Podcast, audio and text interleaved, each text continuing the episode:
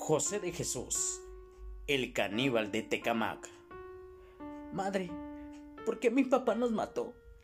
¿Por qué si decía amarnos nos arrebató la vida de la manera más cruel, dolorosa y cobarde que exista? Él juró como policía cuidar a la gente y protegernos a nosotras, pero no cumplió su palabra. Y a ti, a mi hermanita y a mí, nos arrebató la vida de una manera dolorosa. ¿Qué acaso ese no es mi papá? Él era mi héroe y ahora es nuestro verdugo.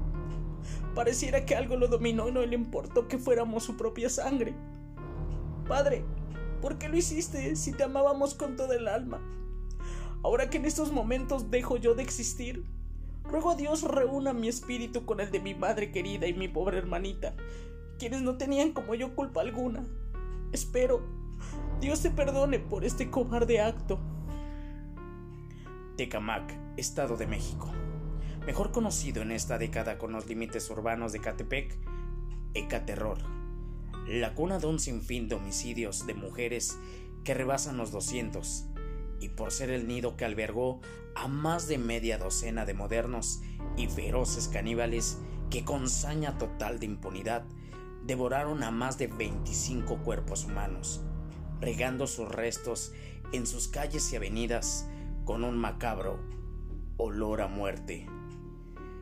Tal es el caso de José de Jesús, un exagente de la Policía Federal que se convirtió en esta nueva bestia carnívora del Estado de México. Este ex policía que mató a su esposa e hijas también es caníbal, pero su ferocidad y forma de actuar en contra de su esposa e hijas dejó muda de impotencia y terror a la comodidad de ese fraccionamiento de bosques de Tecamac, casi esquina con la macroplaza. José de Jesús López Bautista mató el pasado 1 de enero a su esposa y dos hijas en un popular fraccionamiento. La razón es porque pretendía probar su sangre y comérselas vivas, y así lo hizo. De acuerdo con la distinta información revelada por medios locales y nacionales, este aparentemente servidor público y excelente padre de familia de la noche a la mañana, pasó de ser un ángel uniformado a convertirse en el mismo diablo que habitó su casa. Al momento de su captura, aseguró ser miembro activo de la Policía Federal, adscrito al sector periférico oriente, asfixió y apuñaló a su esposa Esther Alicia, de 36 años, a sus hijas Alessandra, de 5 años, y a Lorena, de un año con cuatro meses de edad. Cierto día, este caníbal sin motivo alguno sometió a su pareja a quien le infringió lesiones con un instrumento punzocortante que le causaron una muerte dolorosa y lenta. Posteriormente, al dejarla inmóvil, después asfixió a sus hijas de 1 y 5 años.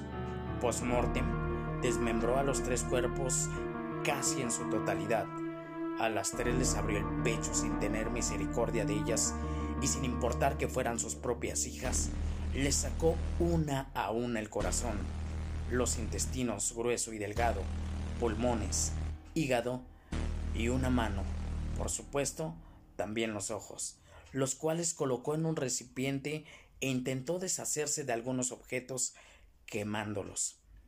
Esta casa parecía escenario de una novela de terror pues el hecho de ver tanta sangre regada y pedazos de carne humana eran como una morgue, pero jamás en una casa que alguna vez disfrutó de las risas y travesuras de estos lindos angelitos, que sin duda, al día de hoy, se preguntarán qué orilló a su propio padre de convertir unos sueños en toda una pesadilla.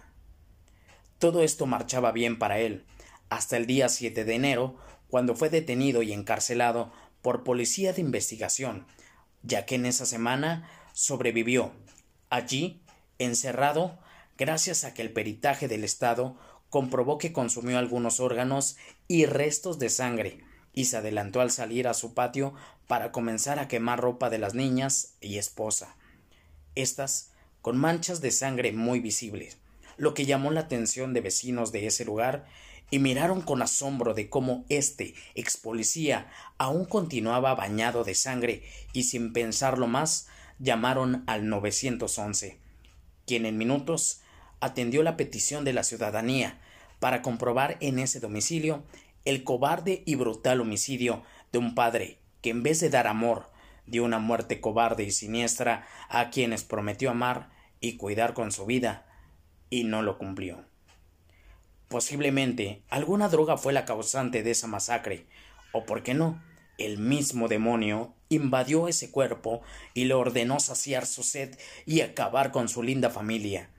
Todo es posible, y ahora este caníbal preso en límites de Catepec y Acolmán desde su celda, como hace ya casi un año, platica con alguien y dice palabras sin sentido.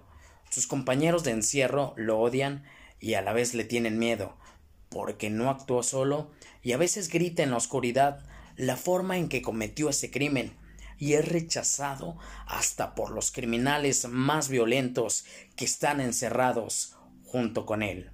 Esto sucede todas las noches en el interior de su celda y no recibirá perdón alguno de Dios, ya que al día de hoy sus pequeñas hijas no encuentran el motivo por el que su amado padre, que alguna vez fue su héroe, hoy es el verdugo de acabar con sus jóvenes vidas. Relato escrito y adaptado por Chemo, San Juan de Investigaciones Acreditables del Estado de México.